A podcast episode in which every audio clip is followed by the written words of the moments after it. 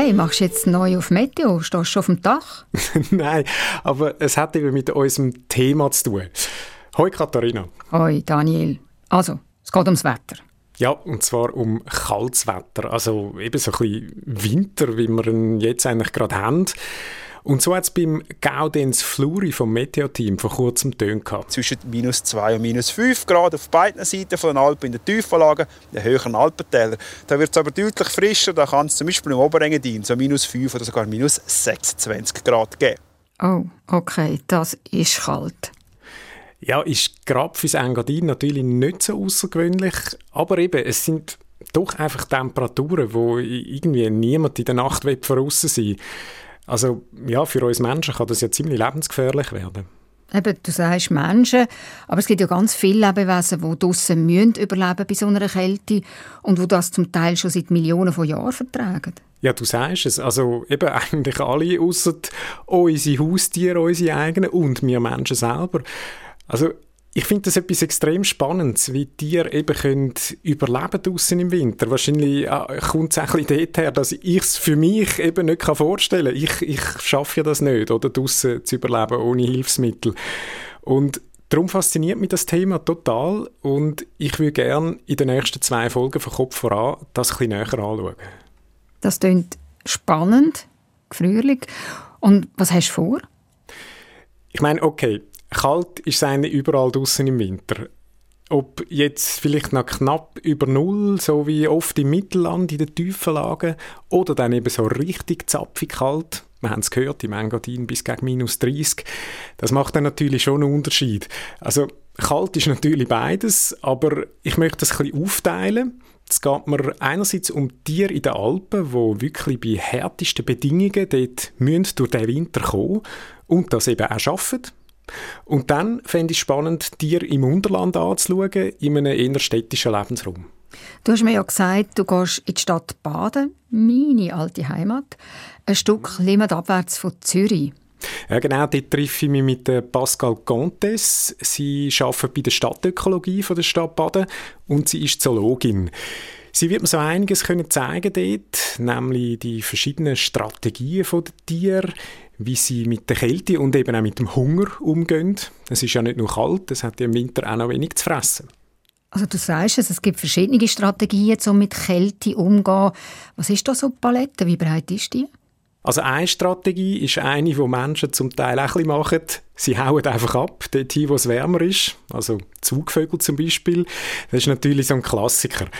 Aber wir schauen die an, die eben da bleiben, die es aushalten im Winter. Und da gibt es zum Beispiel die, die einen Winterschlaf machen, die sich quasi ein bisschen innerlich verabschieden. Äh, die Fledermäuse zum Beispiel machen das. Die sind fünf Monate lang auf Kühlschranktemperatur abgekühlt. Wenige Grad über Null haben die im Körper und schauen, dass sie eben nicht wirklich noch eingefrieren. Da gibt es andere, die bleiben aktiv den ganzen Winter durch. Das sind äh, dann so die beiden Extreme, oder? Der Winterschlaf und voll aktiv bleiben. Aktiv bleiben zum Beispiel Füchse. Die haben ja sogar ihre Paarungszeit im Winter, habe ich erfahren. Und dann gibt es auch so ein Zwischendurch, eine Winterruhe nennt sich das. Das ist so ein bisschen wie ein eben Zwischending. Viel schlafen, ab und zu dann aber auch verwachen. Ja, so ein Zwischending, muss ich sagen, das würde jetzt mir noch ziemlich gefallen. Aber okay, das ist jetzt die Variante Mittelland, da gehöre ich ja hin, wo es noch nicht ganz so krasse Temperaturen hat. Was machen denn Tiere in den Alpen, also dort, wo es wirklich zapfig wird?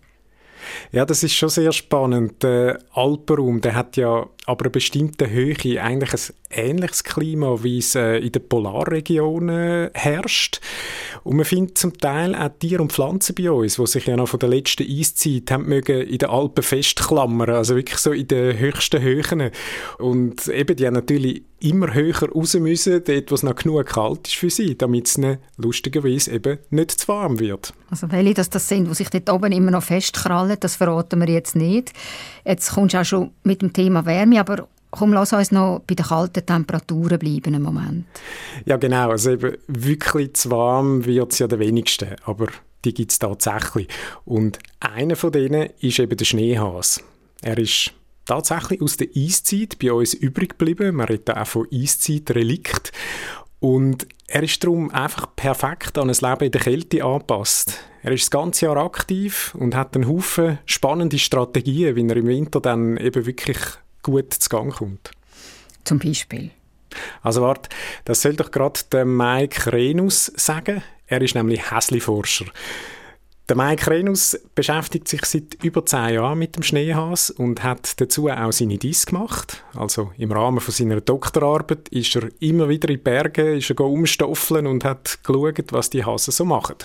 Zum Beispiel auch mit einer Wärmebildkamera, um eben zu schauen, wie gut das so ein Hase eigentlich isoliert ist. Wenn man den Schneehasen im Winter mit der Wärmebildkamera anschaut, wir haben das mal gemacht im Natur- und Tierpark Goldau, dann sieht man den Hasen, wie gut er isoliert ist.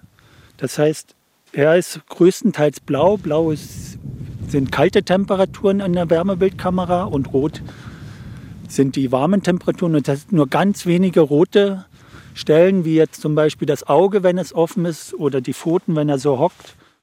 Also ein ziemlich isoliertes Fellknäuel, so ein Schneehas. Gell, das sind doch die mit dem weißen Fell. Ja, im Winter ziemlich durchgehend weiß und im Sommer dann so ein bisschen brünlich, also für die Tarnung auch natürlich. Tarnung ist ein gutes Stichwort natürlich auch. Du bist mit dem Mike Renus draussen in den Bergen, schauen wegen Schneehasen. Du hast ihn können begleiten auf einer von seinen Rundtouren. Haben ihr denn auch wirklich so ein Schneehäschen gesehen?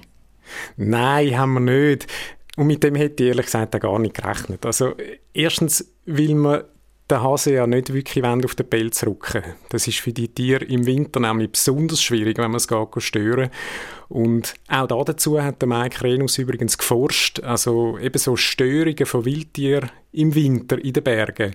Das ist ein ganz heikles Thema für die Tiere und er hat eben auch angeschaut, was das für die bedeuten kann.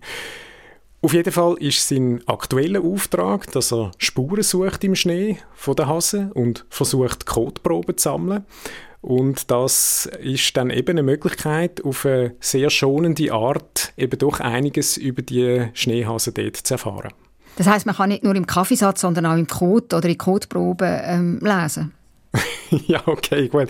Ist natürlich nicht ganz gleich, aber tatsächlich, es ist total interessant, was Forscherinnen und Forscher dann alles können aus so einem Code von einem Tier eben herauslesen. Da gibt es äh, auch neue Methoden. Das ist wirklich spannend. Da hat mir der Mike auch noch einiges dazu erzählt. Ähm, Jetzt eben sind wir schon fast mit drin, also in der richtigen Sendung. Die kommt ja erst. In vier Wochen geht's los. Und zwar hier bei Kopf im Podcast von der SRF Wissenschaftsredaktion. Eine Doppelfolge über Tiere im Winter und ihre Überlebensstrategien. Der Daniel Theiss begleitet für das der Schneehasenforscher und Wildtierökologe Mike Renus in den Bergen und Zoologin und Stadtökologin Pascal Contes in der Stadt Baden, wo sie ihm spezielle Orte zeigen kann, um zu sehen, was Stadttiere im Winter so alles treiben, im städtischen Lebensraum. Also ich freue mich drauf, wir freuen uns drauf, vor allem auch, wenn ihr wieder dabei seid und uns zulässt. In vier Wochen kommt die erste Folge und zwei Wochen später die zweite.